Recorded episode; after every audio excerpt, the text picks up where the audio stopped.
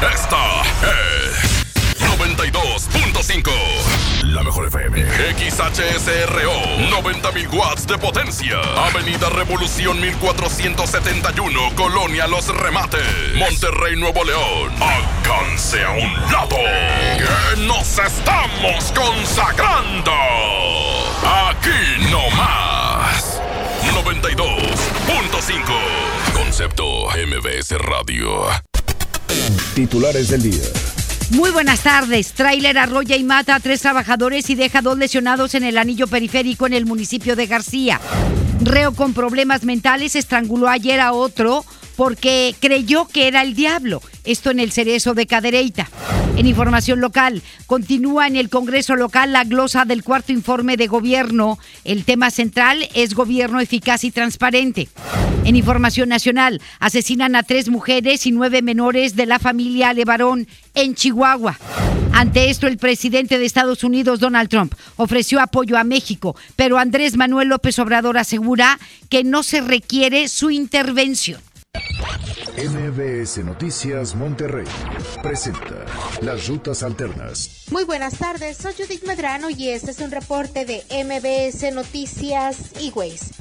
Accidentes. En Aztlán y Océano Índico, en la colonia Valle de Santa Lucía, nos reportan un percance vial. Una volcadura se registra en la carretera Laredo frente a la Policía Federal, esto es, en el municipio de Escobedo.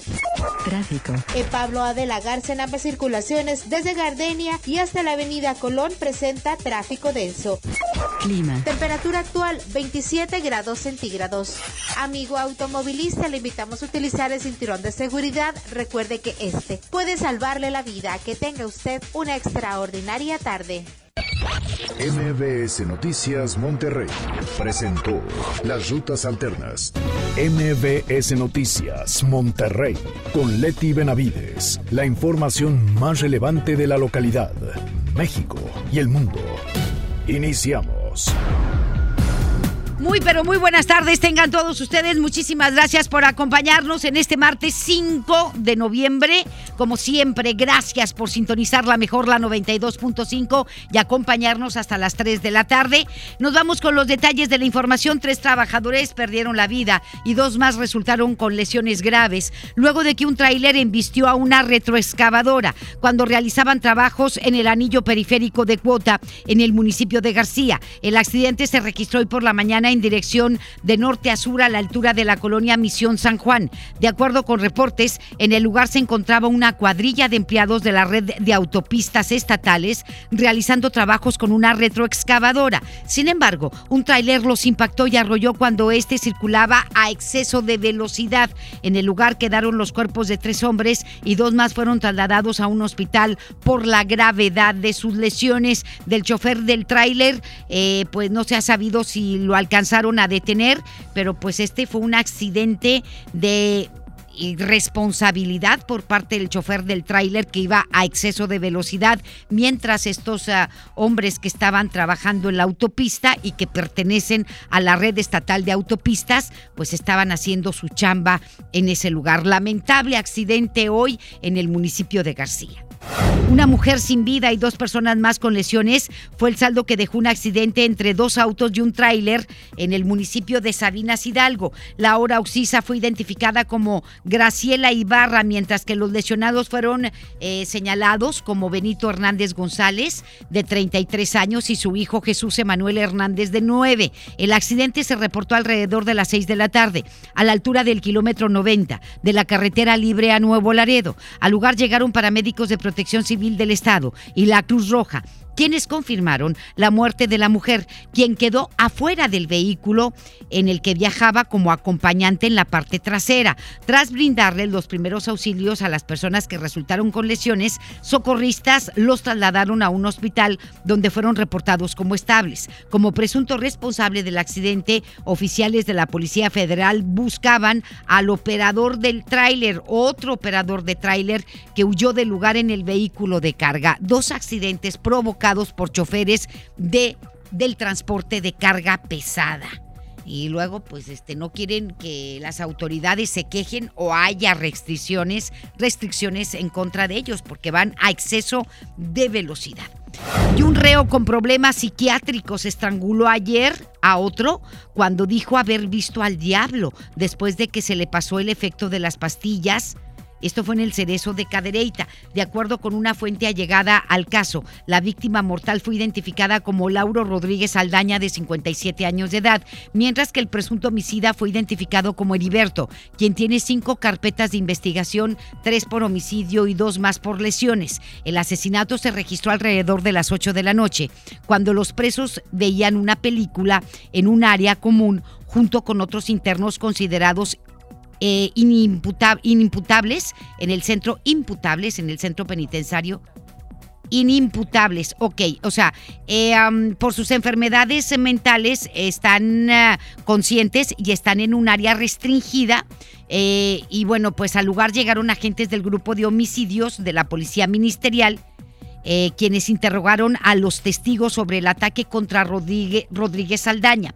También acudieron peritos de la Fiscalía General de Justicia quienes recolectaron evidencias en la escena del crimen, la cual fue acordonada por los celadores. Sí, es un área común en donde comparten, pues, este ciertas áreas de, esparcimiento, de recreo, estos reos que están en el área psiquiátrica del penal de Cadereyta Jiménez, Nuevo León.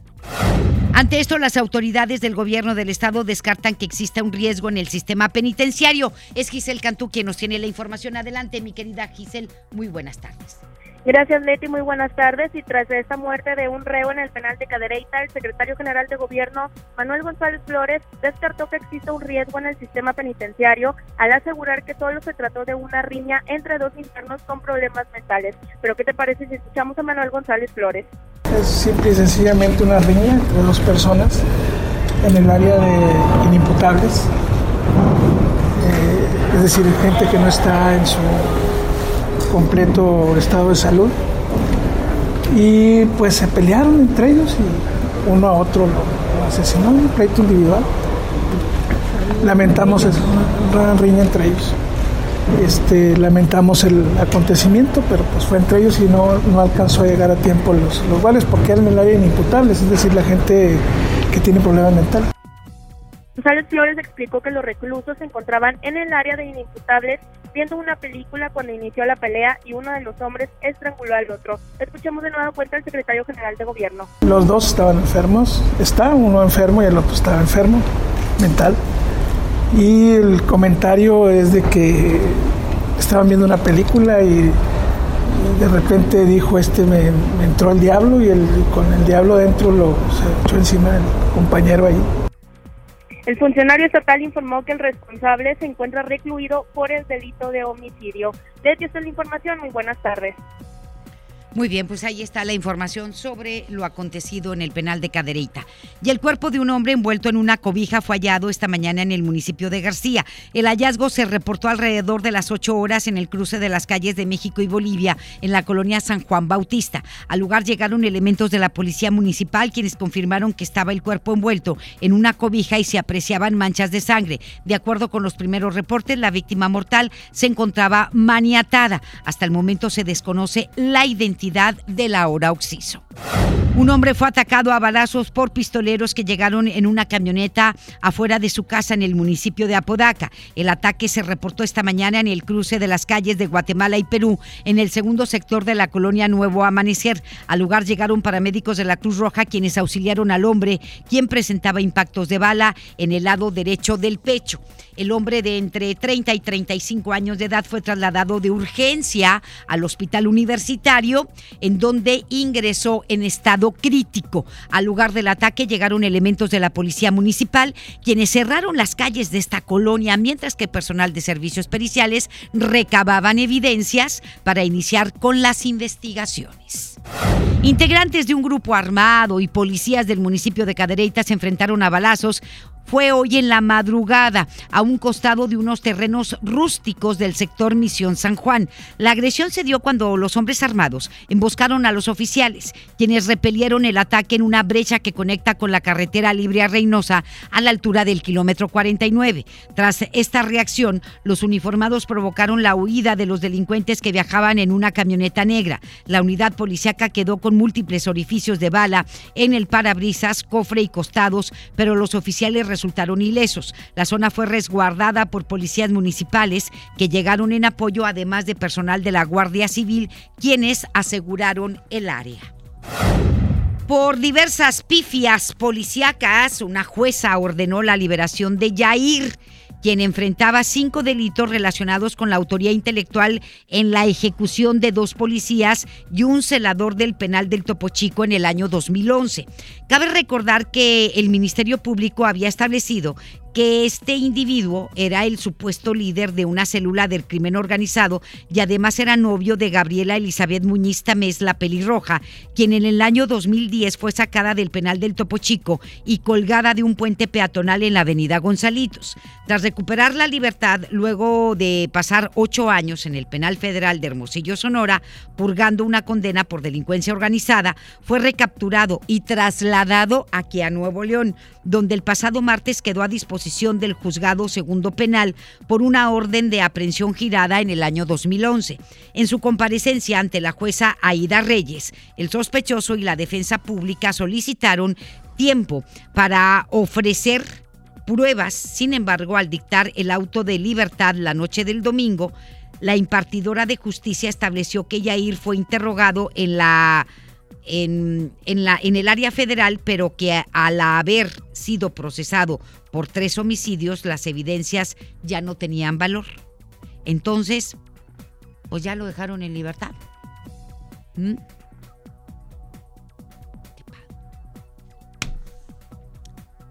Está bueno. Y luego no se anden quejando. Vamos a otra cosa.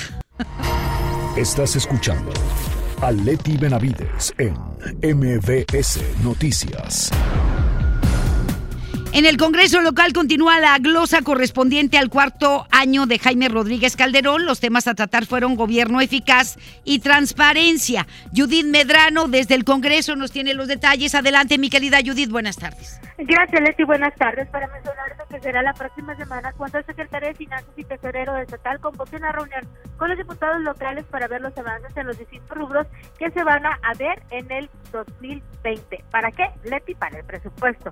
El titular de la oficina, Carlos Garza Ibarra, mencionó que con lo que ya se sabe del presupuesto federal, se puede tener un planteamiento de lo que podría ser enviado al Estado de Nuevo León. Pero, ¿qué fue lo que dijo Carlos Garza Ibarra? Ya lo escuchamos. Hay que recordar que las transferencias federales al final del día representan eh, en, eh, el 80% de los recursos del Estado. Entonces, si las transferencias federales van a crecer en términos nominales un 1 o 1.5%, pues no esperaríamos que hubiera un crecimiento mayor a eso. O sea, estamos hablando de crecimientos desafortunadamente no tan significativos, pero bueno, nosotros en la parte local estamos haciendo esfuerzos para poder tener un poco más de recursos y sobre todo siempre, siempre, siempre, siempre eh, priorizando el gasto. Ya, ya en su momento les, les, les enseñaremos qué es lo que tenemos. Yo creo que para la próxima semana, sin duda, los primeros días de la semana los vamos a estar convocando. Lo anterior fue expuesto en la glosa en el rubro de gobierno eficaz y transparente de la administración del gobernador Jaime Rodríguez Calderón por el cuarto informe de gobierno y en el que participaron el secretario general de gobierno, los titulares del registro catastral de administración de finanzas y el encargado del despacho de la Contraloría. García Ibarra comentó que otro de los aspectos que buscan plantear son cambios a la ley del Isteleo y para lo cual ya se han realizado reuniones con los eh, titulares de los sindicatos. Vamos a escuchar de nueva cuenta al tesorero del Estado, Carlos Garza Ibarra. Es una reforma que permita hasta cierto punto subsanar la parte financiera de, este, de esta población que está ahí en transición, si le queremos llamar así, y corregir eh, la grave distorsión de, eh, digamos, de las cuentas individuales en términos de lo que se llevaría cada trabajador una vez que se jubila.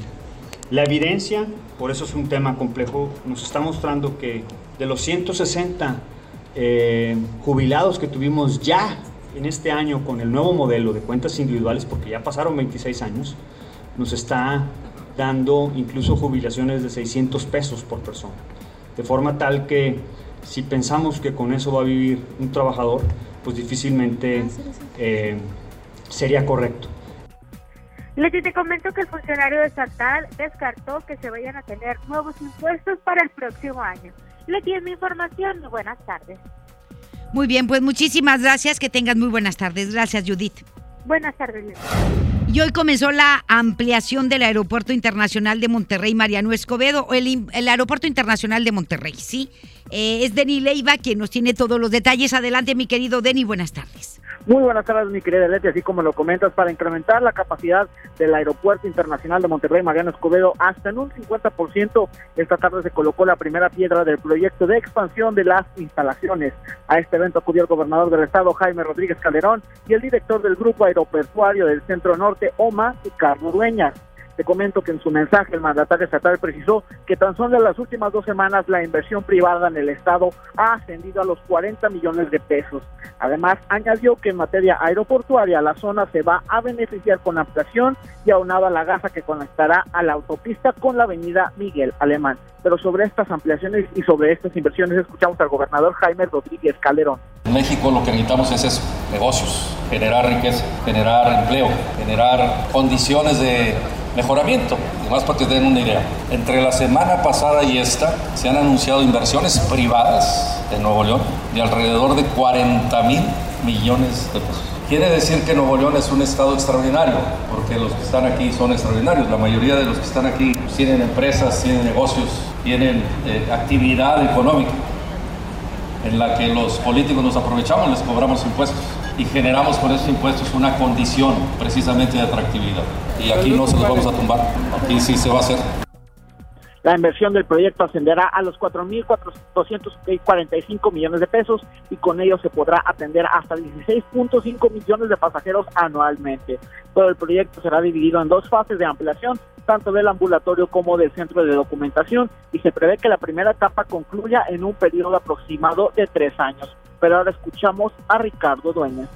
El día de hoy arrancamos una etapa muy importante, tanto para el aeropuerto como para el grupo, ya que después de dos años de trabajo en la definición del proyecto ejecutivo, iniciamos una de las obras de expansión más significativas debido a su alcance y dimensión, con una inversión de más de 4 mil millones de pesos y la generación de un gran número de empleos, tanto directos como indirectos. Este proyecto contempla el desarrollo de la terminal en dos etapas, con el objetivo de atender a más de 16 millones de pasajeros, lo cual equivale a un incremento del 50% en la capacidad actual. Ahí las palabras del director del grupo aeroportuario. También te comento que a este evento asistió el alcalde de Monterrey, Adrián de la Garza Santos, quien señaló que a pesar del pobre crecimiento en la economía federal, el Estado ha salido adelante gracias a la continuación de inversiones y a la generación de riquezas. Ahora escuchamos a Adrián de la Garza.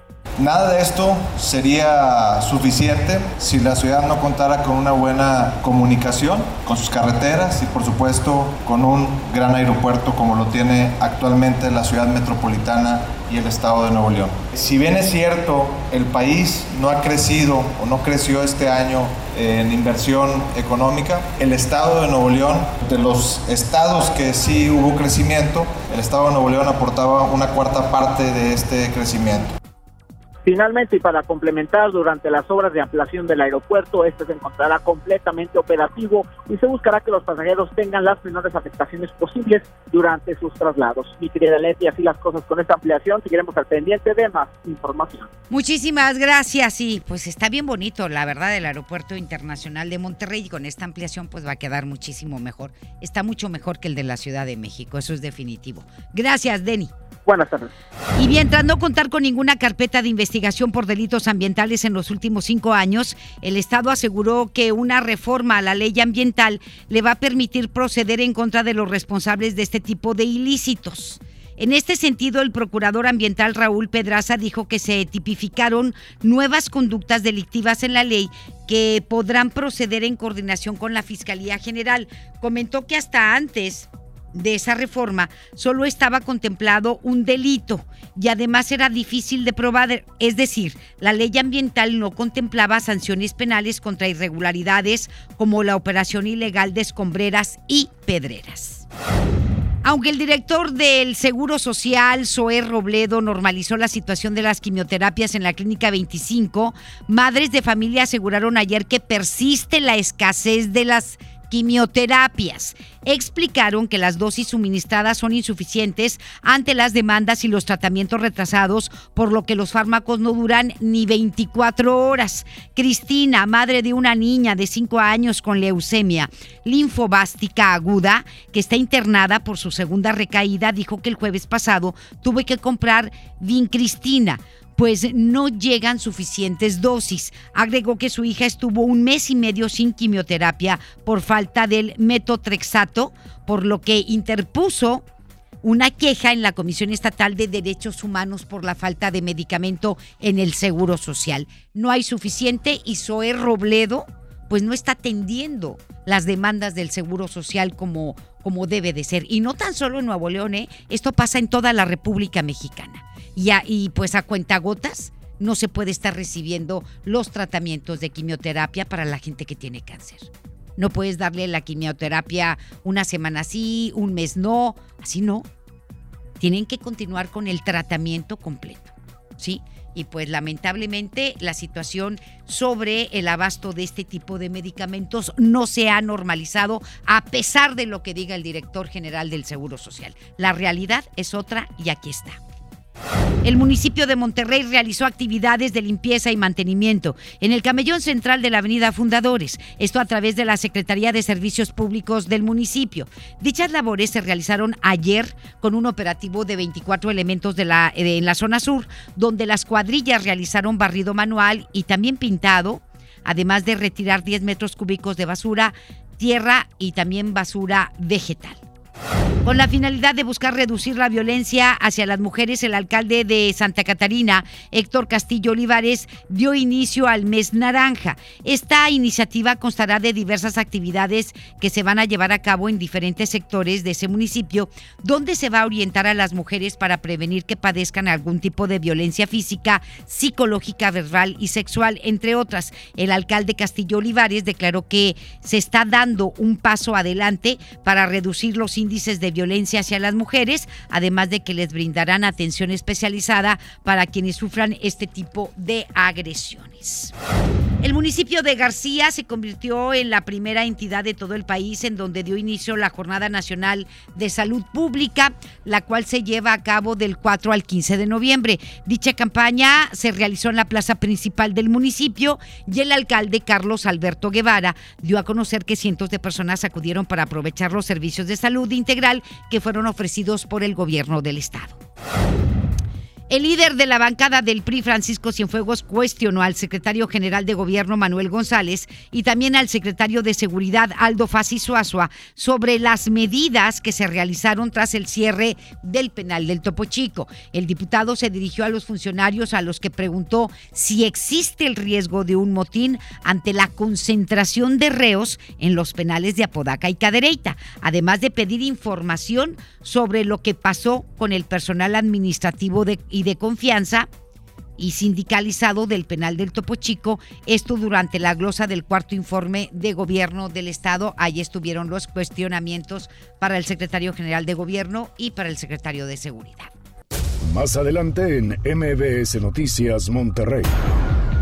Asesinan a tres mujeres y a seis niños de la familia Levarón en Chihuahua. Ante esto, Donald Trump está ofreciendo apoyo pero López Obrador dice que no lo necesitamos. Karime Macías paga fianza por lo que deja la custodia y pasa a una libertad, sí, una libertad condicionada eh, después de pagar 3.5 millones de pesos de fianza en Londres. La información continúa después de esta pausa. Estás escuchando MBS Noticias Monterrey con Leti Benavides. Paciente Mariana González, su mamá Silvia, su primo Jorgito, su tía Ana, su papá Mario y familia. El doctor está listo para recibirla. Con Care de AXA tienes la confianza de estar acompañado durante y después de tu enfermedad, ya que estamos contigo y con tu familia. Adquiere tu seguro de gastos médicos mayores con AXA. AXA, no you can. Consulta coberturas, exclusiones y requisitos en axa.mx. ¿Te perdiste tu programa favorito? Entra ahora a cambiar, como las ganas de volar. Interjet, inspiración para viajar. El grupo más importante de la música tejana norteña, Intocable, en concierto, presentando Perception Tour 2019. Únicas fechas, 6 y 7 de diciembre, 9 de la noche, Arena Monterrey. Boletos en superboletos.com. Este 10 de noviembre, en punto de las 4 de la tarde, te esperamos en Patio Lincoln. Ven y sé parte de nuestro encendido navideño 2019 con la presentación especial de Los Chicharrines. No faltes. Todo lo que te gusta en un solo lugar. Patio Lincoln, tu mejor opción. ¡Córrele, córrele! A la semana de la marca Esmart. Aceite Esmart de 900 mililitros a 19.99. Harina Esmart de un kilo a 7.99. Arroz extra Super Value de 907 gramos a 11.99. Papel Super Value con cuatro rollos a 14.99. ¡Solo en Esmart! Prohibida la venta mayoristas. Te invitamos a la decimoséptima Feria Internacional del Libro Jurídico del Poder Judicial de la Federación. Conoce las novedades en publicaciones, ensayos y la investigación más reciente sobre temas de derecho. Actualízate. Habrá conferencias, talleres para niños, presentación y venta de libros. Del 11 al 15 de noviembre en el edificio sede del Poder Judicial de la Federación en San Lázaro, Ciudad de México. Informes en www.supremacorte.gov.mx. Entrada libre. Suprema Corte. El poder de la justicia. Escucha mi silencio. Escucha mi mirada. Escucha mi habitación. Escucha mis manos. Escucha mis horarios. Escucha todo lo que no te dicen con palabras. Si ves que algo ha cambiado, siéntate con ellos. Dialoga y demuéstrales que estás ahí para ayudarlos. Construyamos juntos un país de paz y sin adicciones. Juntos por la paz, Estrategia Nacional para la Prevención de las Adicciones. Gobierno de México. Nadie quiere perderse los precios bajos este martes de frescura en Walmart. Ven y llévate. Aguacate a 29.50 el kilo. Pechuga sin hueso a 99 el kilo. Y milanesa de bola a solo 139 pesos el kilo. En tienda o en línea, Walmart. Lleva lo que quieras, vive mejor. Come bien. Válido el 5 de noviembre. Consulta bases. Regresamos con más información. MBS Noticias, Monterrey, con Leti Benavides. Las 2 de la tarde con 29 minutos nos vamos con el doctor César Lozano. En un minuto, para vivir mejor. Un minuto para vivir mejor con el doctor César Lozano.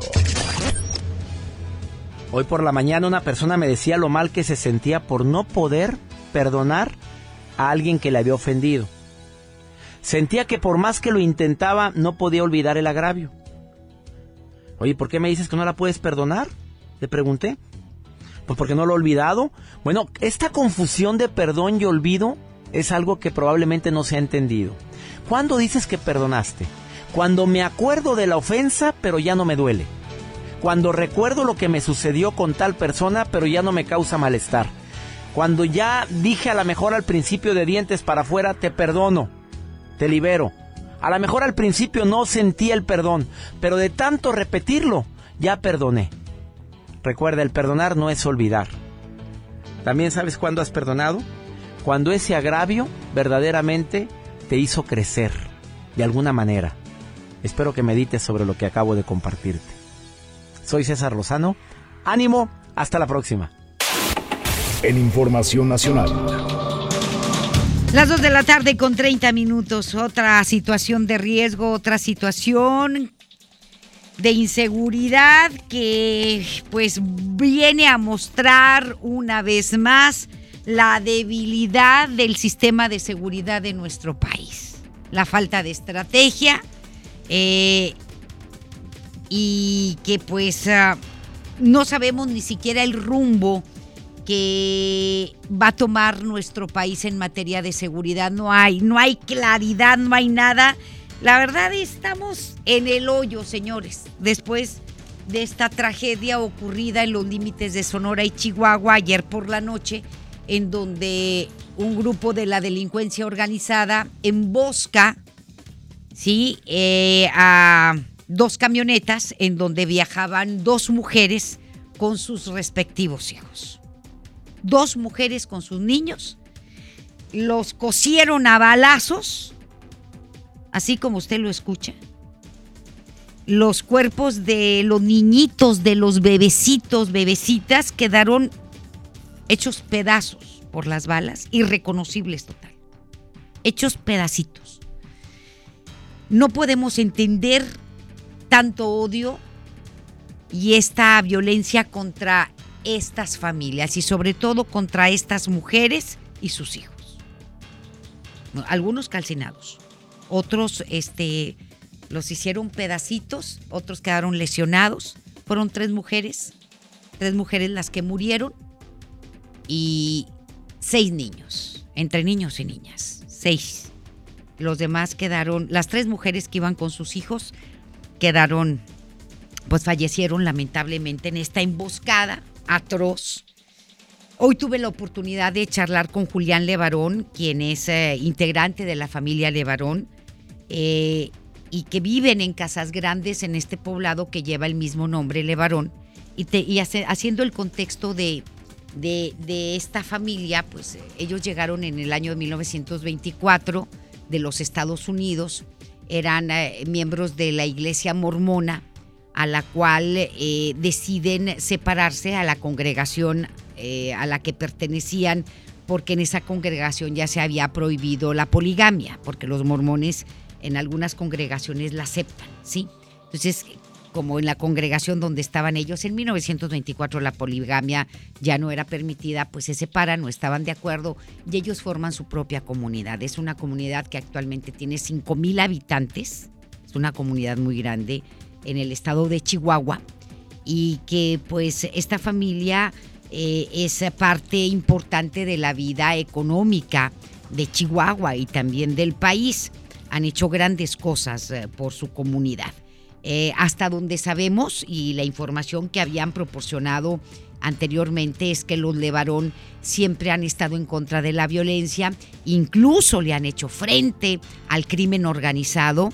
Eh, en el 2009 uno de sus integrantes fue secuestrado y después lo liberan y este, esto a raíz de, de, ese frente que hacen en contra del crimen organizado cuando la violencia era atroz en Chihuahua, ellos le entran duro, le invierten la familia Levarón y bueno, le secuestran a uno de sus miembros, lo liberan eh, días después y luego asesinan a dos integrantes importantes y líderes de la comunidad de Levarón allá en Chihuahua. ¿Verdad? Y decían que esto era en represalia por las acciones que había tomado la familia Levarón en contra del crimen organizado. Hubo un momento en que ellos tenían sus autodefensas, no se denominaban como tal, pero era su propia policía, policía que ellos mismos crearon y que ellos mismos mantenían pues para preservar la seguridad y la paz en su comunidad allá en Casas Grandes, Chihuahua. Este fue avalada en su momento por el gobierno del estado de Chihuahua esa, esa policía, esas autodefensas, vaya, y luego eh, deciden eh, mejor deshacer ese grupo policial porque eh, pues era ilegal, ¿sí? Era ilegal, ellos aceptan, pero a partir de ahí les asignan cuerpos de la Policía Federal para cuidarles, no para que funcionaran como escoltas, sino para cuidar eh, la comunidad de los Levarón allá en Casas Grandes. Y bueno, pues, eh, ¿qué fue lo que pasó? Estas mujeres, de acuerdo a lo que me platicó Julián Levarón, eh, era el camino que ellas recorrían todos los días para ir al súper, para hacer sus compras en el súper y llevaban a sus hijos. Es un camino en donde están los límites de Sonora y de Chihuahua. Eh, y bueno, pues eh, esto fue alrededor de ayer, alrededor de las 9 de la mañana. No fue en la noche, fue en la mañana, hago la aclaración. Iban sus, las tres mujeres con sus 14 hijos. 14 hijos de entre las tres. Esto fue en Bavispe, Sonora, con destino a la comunidad de mormona de La Mora, que se ubica, como le digo, ahí en Galeana, en Chihuahua, cerca de Casas Grandes, y durante el trayecto el vehículo que era tripulado por Ronita Levarón, acompañada por sus cuatro hijos, sufre una avería en uno de los neumáticos, por lo que el segundo vehículo regresó a Bavispe a fin de traer otra unidad. Sin embargo, al acercarse al sitio donde habían dejado a Ronita y a sus cuatro hijos, pues eh, se dieron cuenta de que había grandes nubes de humo. Al acercarse localizaron eh, pues el otro vehículo y a los cuerpos completamente calcinados y fueron víctimas de una nueva agresión a balazos. Cuando Ronita y sus cuatro hijos se acercan a este vehículo que se estaba quemando, estaba ardiendo en llamas, este, después de haber sido agredido a balazos, a ellas también las atacan, ¿sí? Atacan a Ronita, atacan a sus cuatro chiquitos, este, y bueno, pues aquí algunos corrieron para ponerse a salvo de este ataque. En la huida, las dos mujeres, así como cinco de sus hijos, fueron ejecutados por los criminales, mientras que otros cinco niños huyeron del lugar. Alex Levarón, miembro de esta comunidad, reveló que los menores fueron encontrados 12 horas después, solos, con los cuerpos de sus madres tirados a un lado de ellos. Imagínese usted esa escena, ¿sí? De los que sobrevivieron a este ataque estaban solitos, incluso uno de los bebitos aún permanecía en el asiento, en el asiento para bebé, vivo, llorando, y todos llorando, y al lado de ellos, imagíneselo, para que lo dimensione. No podemos ser insensibles a estos hechos. Y al lado de ellos las, los cuerpos de sus mamás, cocidos a balazos, al lado de estos niñitos y niñitas. Este, le comento que mm, los niños obviamente están traumatizados, es una escena que jamás en su vida lo van a olvidar por ver cómo mataban a sus mamás. Uno de ellos dijo que una de las madres trató de gritar para que se detuvieran los balazos, no lo logró. ¿Por qué? Porque siguieron disparándole a sangre fría. Los cosieron a balazos. Ante este hecho, en entrevista para la primera emisión de MBS Noticias, Alex Levarón habló con nuestro compañero Luis Cárdenas y aseguró que debido a la forma en la que se llevó a cabo esta masacre, se trató de una emboscada por parte del crimen organizado allá en Chihuahua. Y también Julián Levarón me lo dijo y, y le doy la razón no mataron. Este atentado no es contra una familia nada más, o contra la familia Levarón. Este atentado es contra todas las familias de este país. No tuvieron compasión de matar a víctimas inocentes, a tres mujeres y a seis niñitos y niñitas. Vamos a escuchar a Alex Levarón.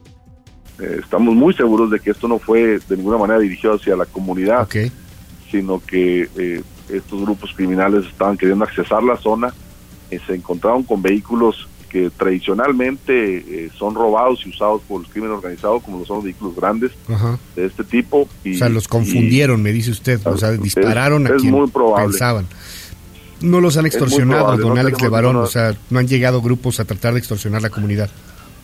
No, eh, la mayoría de la gente, los grupos criminales de la zona ya conocen la historia de hace 10 años. Eh, Saben que no se dejan. Nunca ya nos conocen, eh, muchos de ellos inclusive tienen contacto con algunos de los líderes de nuestras comunidades y no por cuestiones de, trabajo ni mucho menos, pero la verdad de la historia es que si vives en estas zonas remotas, de alguna u otra forma conoces a alguno de los grupos criminales. Claro.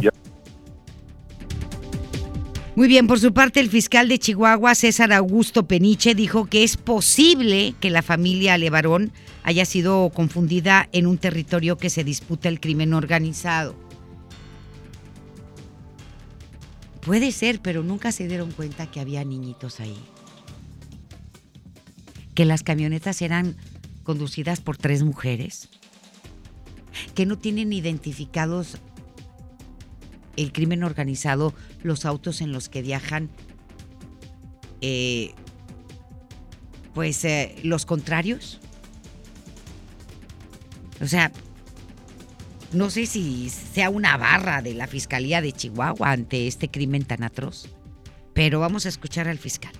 Tenemos que esperar más datos en relación a eso y en efecto, esa zona eh, es una zona en donde la actividad eh, primordial es el trasiego de las drogas hacia los Estados Unidos y eso es lo que va generando que esos territorios pues sean eh, materia de, de, ocupación por parte del crimen organizado para cuidar sus rutas hacia los hacia el vecino país del norte y cuando llega en existir eh, confrontaciones entre estas bandas criminales por la por esos territorios pues es, eh, este es el resultado que se llega a presentar. Lamentablemente eh, han sido víctimas inocentes. Es, es, es atroz lo que ha sucedido el crimen organizado matando mujeres y niños es algo que no se debe repetir en nuestro territorio nacional. Muy bien, y el presidente de México, Andrés Manuel López Obrador, envió sus condolencias a la familia Levarone. Es Rocío Méndez, desde la Ciudad de México, que nos tiene toda la información. Adelante, Rocío, buenas tardes. Gracias, Leti. Muy buenas tardes. El presidente Andrés Manuel López Obrador envió un pésame a la familia Levarón tras la emboscada en que perdieron la vida integrantes de esta familia en los límites de Chihuahua con Sonora. Envío un pésame, un abrazo a toda la familia Levarón, a los familiares de las víctimas. Es una desgracia lamentable. Se va a hacer lo que en estos casos corresponde y es nuestra obligación, recoger toda la información para ver las causas y detener a los culpables que haya justicia. El secretario de Seguridad Pública y Protección Ciudadana, Alfonso Durazo, confirmó el deceso de nueve personas, así como siete personas localizadas con vida, a las cuales se suma una menor recientemente hallada. Sedena de Sonora confirma el saldo de nueve fallecidos, tres mujeres y seis menores. Hemos estado en contacto permanente con las autoridades del estado de Chihuahua y de Sonora en una estrecha colaboración, sumando esfuerzos primeramente para rescatar a las personas con vida y luego para registrar los hechos e iniciar la investigación correspondiente. Durazo Montaño precisó que esta madrugada tres adultos y cinco menores fueron trasladados de Agua Prieta, Sonora, a Phoenix, Arizona para la atención médica por decisión de sus familiares. La investigación continúa. Se supone que el grupo criminal que cometió estos eh, hechos huyó por las brechas respecto a los hechos de Agua Prieta. Hay un presunto responsable detenido, hay que tenía en su poder un amplio número de armas y dos personas amordazadas. No podemos adelantar ninguna información, puesto que en este momento no hay información confirmada sobre la investigación. Luego de los mensajes por redes sociales del presidente de los Estados Unidos, Donald Trump, para apoyar a nuestro país si se decide librar una guerra en contra de los cárteles de la droga, el presidente López Obrador destacó que con la nación vecina hay cooperación, sin embargo, este es un asunto que nos corresponde atender de manera independiente, haciendo valer nuestra soberanía. Si está pidiendo hablar conmigo, voy a comunicarme con el presidente Trump. Es el reporte al momento. Muy bien, pues ahí está lo que dijo Rocío Méndez, bueno, lo que el, reporte de Rocío Méndez, lo que dijo el presidente ante todo esto. Y bueno, el secretario de Seguridad y Protección Ciudadana, Alfonso Durazo, que no da una, acudió al Senado de la República a comparecer ante legisladores en el marco de la glosa del primer informe de gobierno del presidente Andrés Manuel López Obrador y tras el operativo implementado el pasado 17 de octubre en Culiacán, Sinaloa. Afirmó que tras este operativo que se implementó para detener a Ovidio Guzmán, hijo de Joaquín El Chapo Guzmán, se debe revisar los protocolos de actuación. Durazo agregó que a quienes eh, proponen el uso indiscriminado de la fuerza pública son muy altos los riesgos de la represión como método de la acción del Estado. Entonces, pues ahí está la, propuesta de, de, de Durazo. Ahí está, dice que pues no se trata con la fuerza y pues ahí está lo que está pasando en Chihuahua, ¿verdad? Y le comento, eh, pues ante todo esto, justamente ante eh, lo que ocurrió, el presidente Donald Trump, eh, a través de su cuenta de Twitter, difundió hoy este, un apoyo táctico al gobierno de México pues para hacerle frente a los cárteles de la droga en nuestro país y bueno ante esta petición lo, hizo a través de su Twitter ¿eh? el presidente Donald Trump en donde ofrece todo el apoyo al gobierno de México para enfrentar a los cárteles de la droga en nuestro país en esta guerra contra el cártel de, contra el crimen organizado y bueno el presidente Andrés Manuel López Obrador como se lo informamos hace un momento dijo que no era necesario, que no necesitábamos la intervención del gobierno de los Estados Unidos. No es la primera vez que se ofrece o que se plantea esta situación y los presidentes, tanto en, la época de Enrique Peña Nieto, en el mismo Felipe Calderón, negaron este, este apoyo y esta ayuda por parte del gobierno de los Estados Unidos, este, respetando la soberanía y la no intervención de gobiernos extranjeros en, en nuestro país. Y bueno, pues Andrés Manuel López Obrador hace lo mismo y dice que pues este, el gobierno de México no necesita de ninguna ayuda, que no lo requiere el gobierno mexicano. Eso fue lo que contestó ante este Twitter este, que escribiera el presidente Donald Trump. Y bueno, le digo que la Corte de Magistrados de Westminster en Londres concedió hoy la libertad bajo fianza de Karime Macías, esposa del exgobernador de Veracruz, Javier Duarte. Macías fue detenida el pasado 29 de octubre cuando salía de esta corte como parte del procedimiento en el que la Fiscalía General de la República busca su extradición a México por un presunto fraude de más de 112 millones de pesos. En la audiencia preliminar, el juez Michael Snow confirmó que el depósito fue de 150 mil libras eh, alrededor de 3.5 millones de pesos, se había efectuado, por tanto podía quedar en libertad eh, restringida. Es libertad restringida la que le dieron a Karime Macías Tubilla. Cabe mencionar que permaneció en custodia hasta hoy por la mañana, eh, horario, tiempo de, de Londres contrario a lo que había señalado su abogado Marco Antonio del Toro. Ella seguía en custodia, hoy queda en libertad restringida mientras sigue su proceso para la extradición a nuestro país.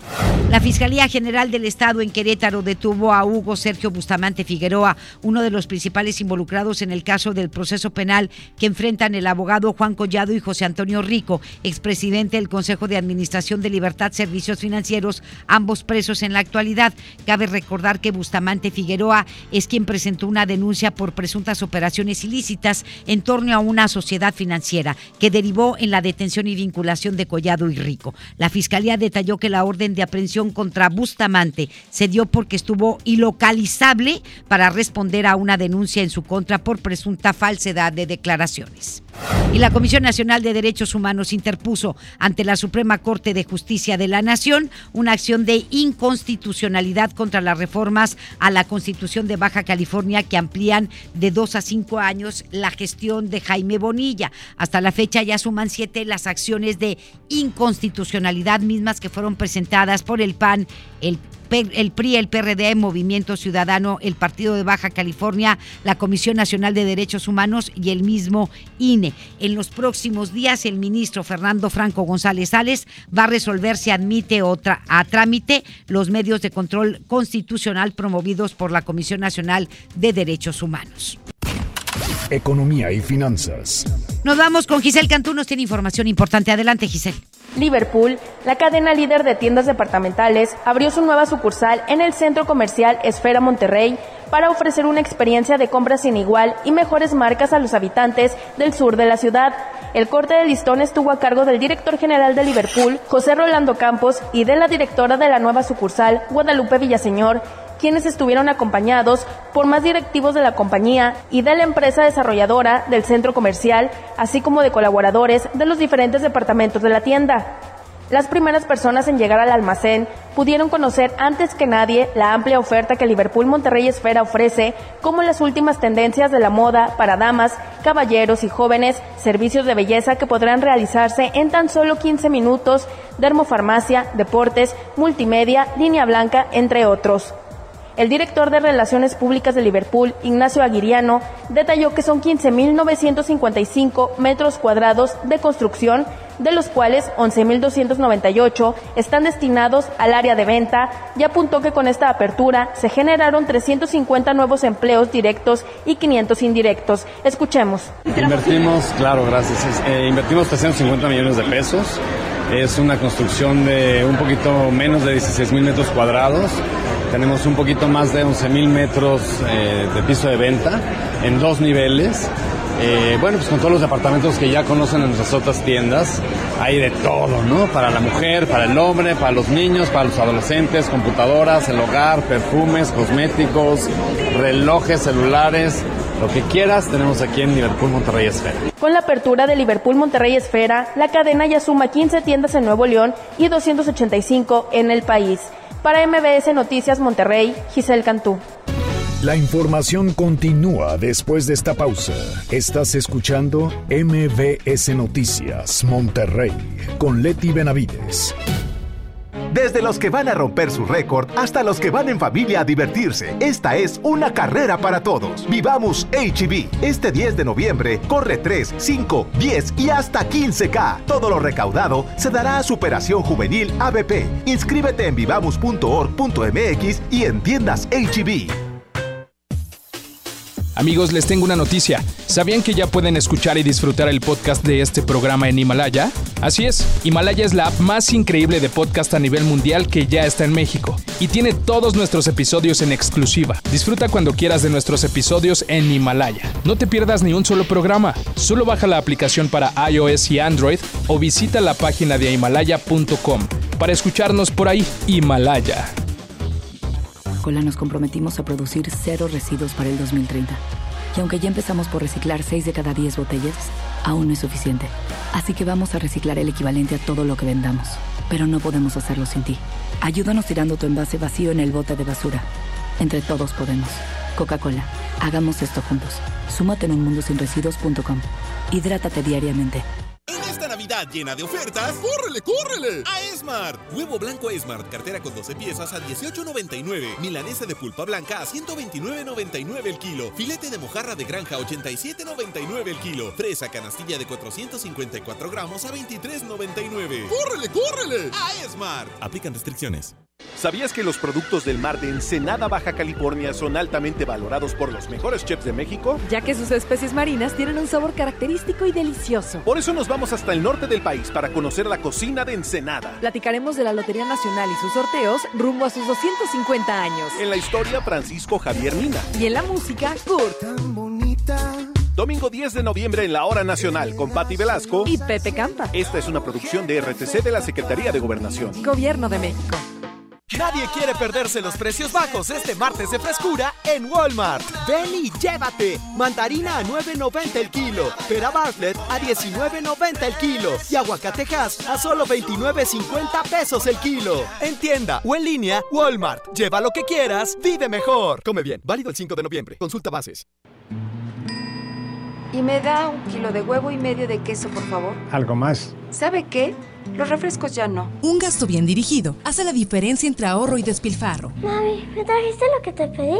Sí, mijito, te traje tus lápices de La ley de austeridad republicana es para que el gobierno invierta con honestidad y transparencia solo en beneficio de las personas y el desarrollo del país. Gobierno eficaz, presupuesto responsable. Cámara de Diputados, 64 legislatura de la paridad de género. Regresamos con más información. MBS Noticias, Monterrey, con Leti Benavides. En juego con Toño Net. Adelante, mi querido Toño, buenas tardes. Muchas gracias, Leti. ¿Qué tal? ¿Cómo estás? Buenas tardes. El primer equipo de Rayados entrenó esta mañana en el Barreal y el cuadro con el que practica Antonio Mohamed es el mismo que jugó ante Veracruz en el trabajo futbolístico, solo falta el colombiano Estefan Medina, quien hoy juega con Rayados la Copa MX ante Cafetaleros. La alineación que usa el turco en la cancha del Barrial en la práctica de hoy es con Vero en la portería, Layun, César Montes, Nico Sánchez, Iván Gioni, Celso Ortiz, Ponchito González, Rodolfo Pizarro y Jesús Gallardo con Dorlan Pavón y Rogelio Funes Mori. Hoy Monterrey con su cuadro de la Copa tiene partido ante el cuadro de los cafetaleros. Por otro lado, los Tigres perderán dos semanas por lesión a Edu Vargas. El chileno sufrió un desgarro fibrilar grado 1 en el fútbol posterior derecho en el partido ante Querétaro, que lo descartan para participar el sábado cuando se enfrenten al equipo del Pachuca. En el fútbol internacional, el Barcelona no reacciona a su bache y este martes empató sin goles ante el Slavia Praga en la Champions League. Al cuadro español le esperan más críticas en los siguientes días, pues el fin de semana había perdido ante el Levante en la Liga eh, local de España. El mexicano Javier Aguirre, el nuevo técnico del Leganés, se mostró entusiasmado por volver a entrenar en la Liga Española y aseguró estar al tanto de la misma pese al tiempo transcurrido desde que vivió en ella su última etapa como adiestrador. Es lo que tenemos, Leti, los deportes. Los esperamos a las 4 con mucho más en el show del fútbol. Muchísimas gracias, que tengas muy buenas tardes. Gracias. Gracias, Leti. Hasta pronto. Este, un abrazo, mi querido Toño. Ya nos vamos. Muchísimas gracias por su atención y lo esperamos como siempre mañana en punto de las dos. Esto fue MVS Noticias Monterrey con Leti Benavides. Los esperamos en la próxima emisión o antes, si la noticia lo requiere.